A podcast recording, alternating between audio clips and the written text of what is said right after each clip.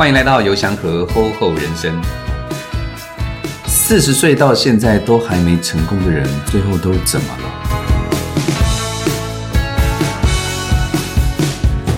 我遇过很多四十岁上下的来访者，他们脑袋里想到的不外乎是房贷啦、家庭啦、婚姻啦、孩子。当然，还有人提醒了我，说是来自年轻人的挑战。我记得有一次在十多人的座谈会上，一个女孩子的答案引得全场静默。她说：“我都四十岁了，一辈子便只能如此了。”各位听众朋友，你们真的觉得是如此吗？我其实不能同意这样的说法耶。但我当下只有对这个女孩莞尔一笑，至少对我来说，这不是我的生存信念，我也不会让自己成为两手一摊、无能为力的样貌啊。再者，四十岁根本不是一个行就将木、垂垂老矣的老人呐。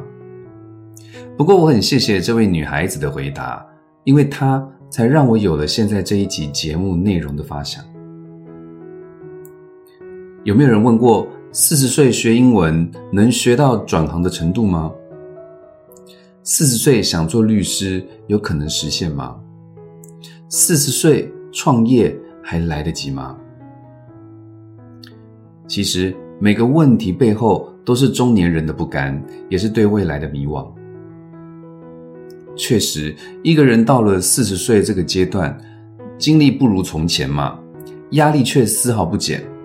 然后你看到这个年纪的人呢，他们的事业进入了某个瓶颈期，父母亲进入了衰老期，然后孩子进入了叛逆期，所以这些生活和工作的琐碎烦恼，单单拎出一样，就足以让年轻时的抱负与理想不堪重提了。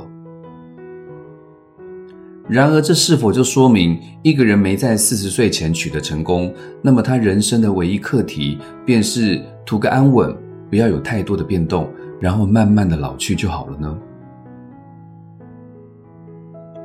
在回答这个问题之前，想跟大家来分享两个故事。一九六三年，乔吉拉德走进了底特律一家汽车经销店，他应聘见习销售员的职务。如果你翻开他的履历，你就会看到他九岁给人擦鞋，十六岁辍学，然后开始工作，然后二十年的时间呢，他送的都是送报员、服务员，甚至他还当过小偷。直到他成为了汽车销售员之后呢，乔吉拉德他一事无成，他还背负了六万美元的负债，而乔吉拉德他天生口疾。还会常年因为高强度工作的关系患有严重的气喘病。因为他口齿不清，所以他每次介绍产品资讯到一半的时候，客户就不耐烦的摇头离开了。你可以想象连续三季吗？连续三季，乔吉拉德的销售成绩都是排名垫底，然后每一次主管几乎都请他不要做了，就想把他辞退了。如果是你面对这样的困境，你怎么处理？乔吉拉德他想到可以利用早前之前在工作时候累积的人脉，将销售的东西转向更庞大的中低端的群体，他就顺手撕下这些电话簿来作为客户名单，不论是谁接到电话，他都仔细记下对方的职业啦、爱好啦、用车需求等生活细节。五年之后，乔吉拉德的客户名单有满满的四大柜子，而他则以。一千四百二十五辆的汽车成绩，成为全美汽车的销售量冠军。而那一年呢，他刚好四十岁。接下来的十二年，他连续打破了汽车销售的金氏世界纪录，创造了上亿美元的收益。有人就问他说：“你这个中年逆袭的秘诀是什么？”乔吉拉德就回答说：“我只是在四十岁前把能够犯的错误都犯了一遍，然后从中间吸取教训。”第二个故事，我想大家应该都听过这一个人，叫郭台铭。其实我跟郭董有对话过两次哦。记得在第一次对话的时候，他一开口就先问我说：“哎，你年纪多大了？”我我后来可以慢慢的理解到，一个人年纪如果太轻。或者是经历的事情太少，其实真的很难收到老天爷送来的生命礼物。诶郭台铭说，他退伍之后开始创业，前二十年呢是为了赚钱生存，然后他那时候说他很天真，以为只要努力就可以成功，所以呢没有想到说创业之后呢，这个责任跟压力随之而来。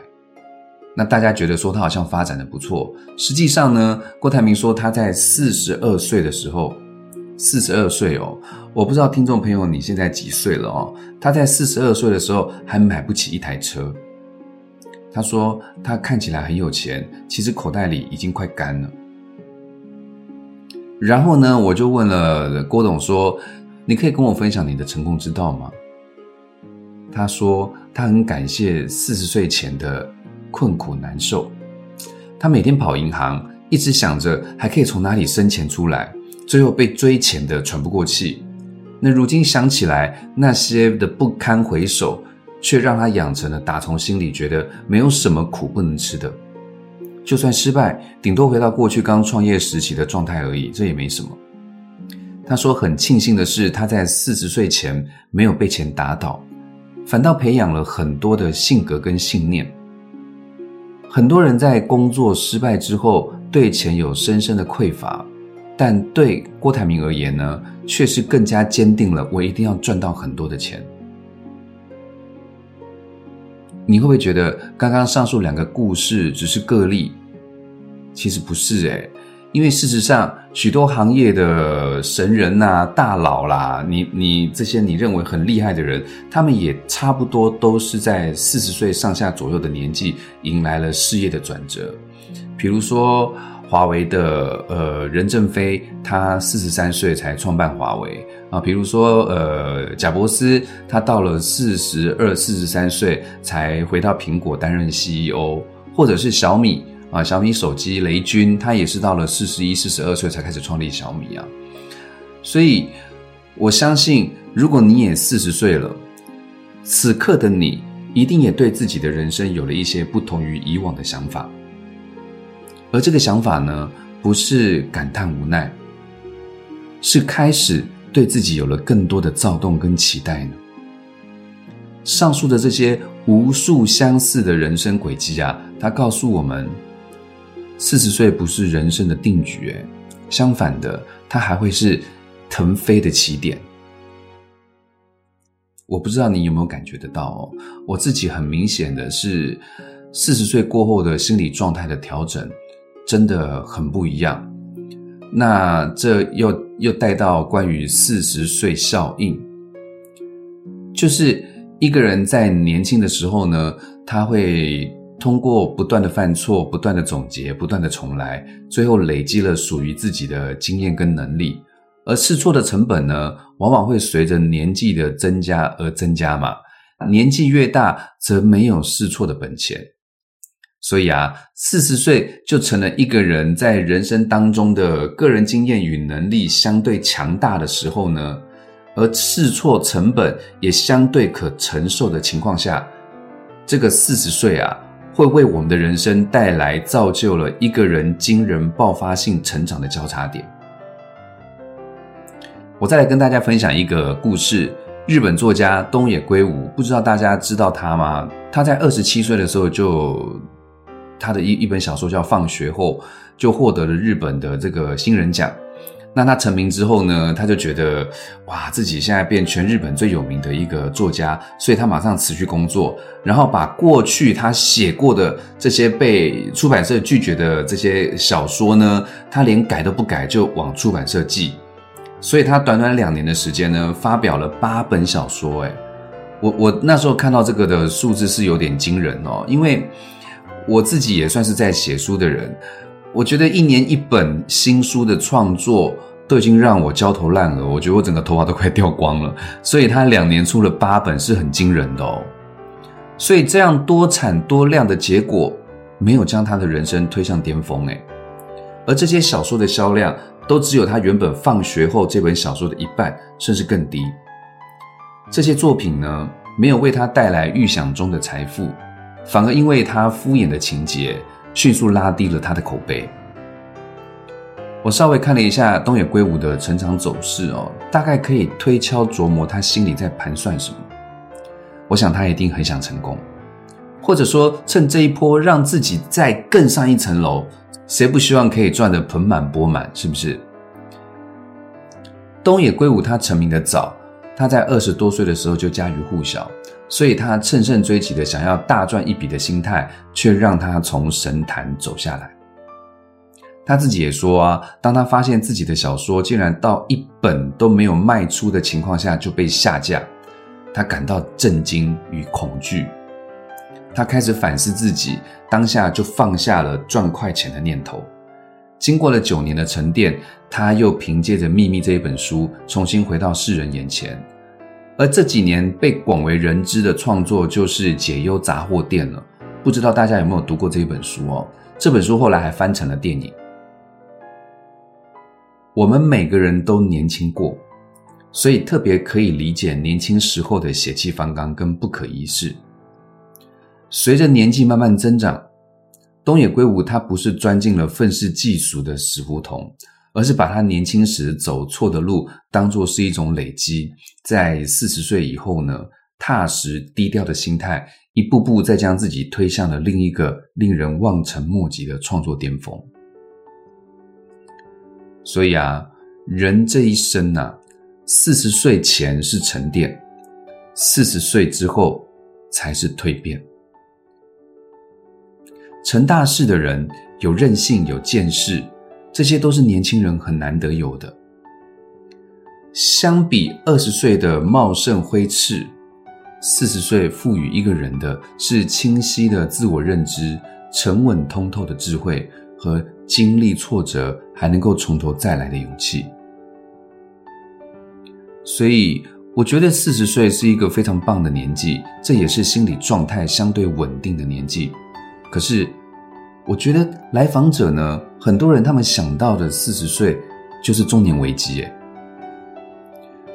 我看到很多人，如果只要持续在学习的状态，就会带来改变，他不会对自己的成长设限。这类人呢，让四十岁的效应呢发生作用在自己身上，然后将他们自己的人生发挥到极致。一八四四年出生的亨利，他原本是一个生活稳定的海关官员，可是他在四十五岁的时候决定转行画画，他想当画家，有没有很疯狂？我们不要说那个年代了，纵使是发生在现代，我们都可以预期到。可能会遇到的阻碍太多太多了。周围亲友一致反对啊，在他们看来，一个人想要成为职业画家，至少也得在学生时期是不是就要开始学习了？你都四十五岁了，到底是哪里有问题啊？所以，亨利他首次开个人画展的时候呢，他被大家取笑，说他的粗糙的结构，甚至有参展者画破了他的画。声称说：“我们艺术不欢迎这种半路出家的老人。”可是呢，相较于从小学习画画的人，他有更加丰富的人生阅历啊，对人的观察和对命运的感悟融入自己的画作。最后，亨利的作品被评为数一数二的画作，他的一幅画都被拍卖到三百万英镑。诶，他也成为全世界最负盛名的画家。当时他还被毕卡索奉为精神导师，影响启蒙了毕卡索之后的许多创作。亨利就是典型的四十岁效应，因为量变带动了质变，成了飞跃式的惊人成长。所以各位听众朋友，你是不是还遗憾着自己已经不再年轻了？其实是我们选择了主动无视于未来的种种可能。人生没有来不及的开始，只有敢不敢试的勇气。我想跟大家分享，就是不论你现在几岁，最怕的就是我们早早顺从了命运，而四十岁只是让你有了一个因为年纪的理直气壮。我看到很多人一边抱怨社会不给四十岁中年人翻身的机会，一边又把闲置的时间用来划手机和无效的社交上。所以这用想的也知道，当然会有中年危机啊。所以在节目的一开始问了大家，四十岁都还没有成功的人，最后都怎么了？这就要看你的成功定义是什么了。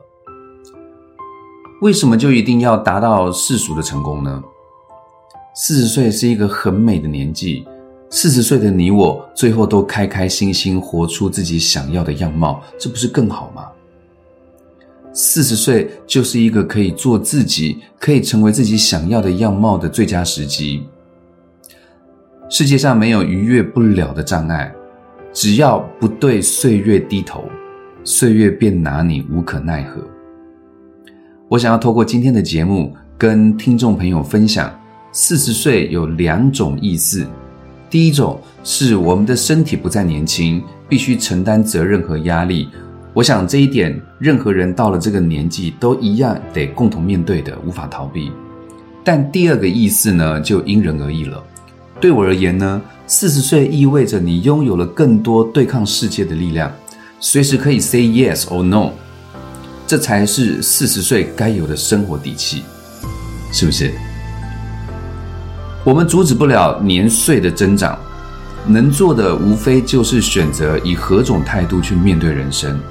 让自己变得跟过去不一样，就是一个很棒的生活态度跟选择了。好啦，最后祝福已经四十岁的你我，在当下这个不断更迭的时代，我们除了要一帆风顺，我更愿你乘风破浪。我们一起将四十岁过成另一个二十岁，好像还蛮爽的哈。我是有祥和。懂你们在想什么，下回见，拜拜。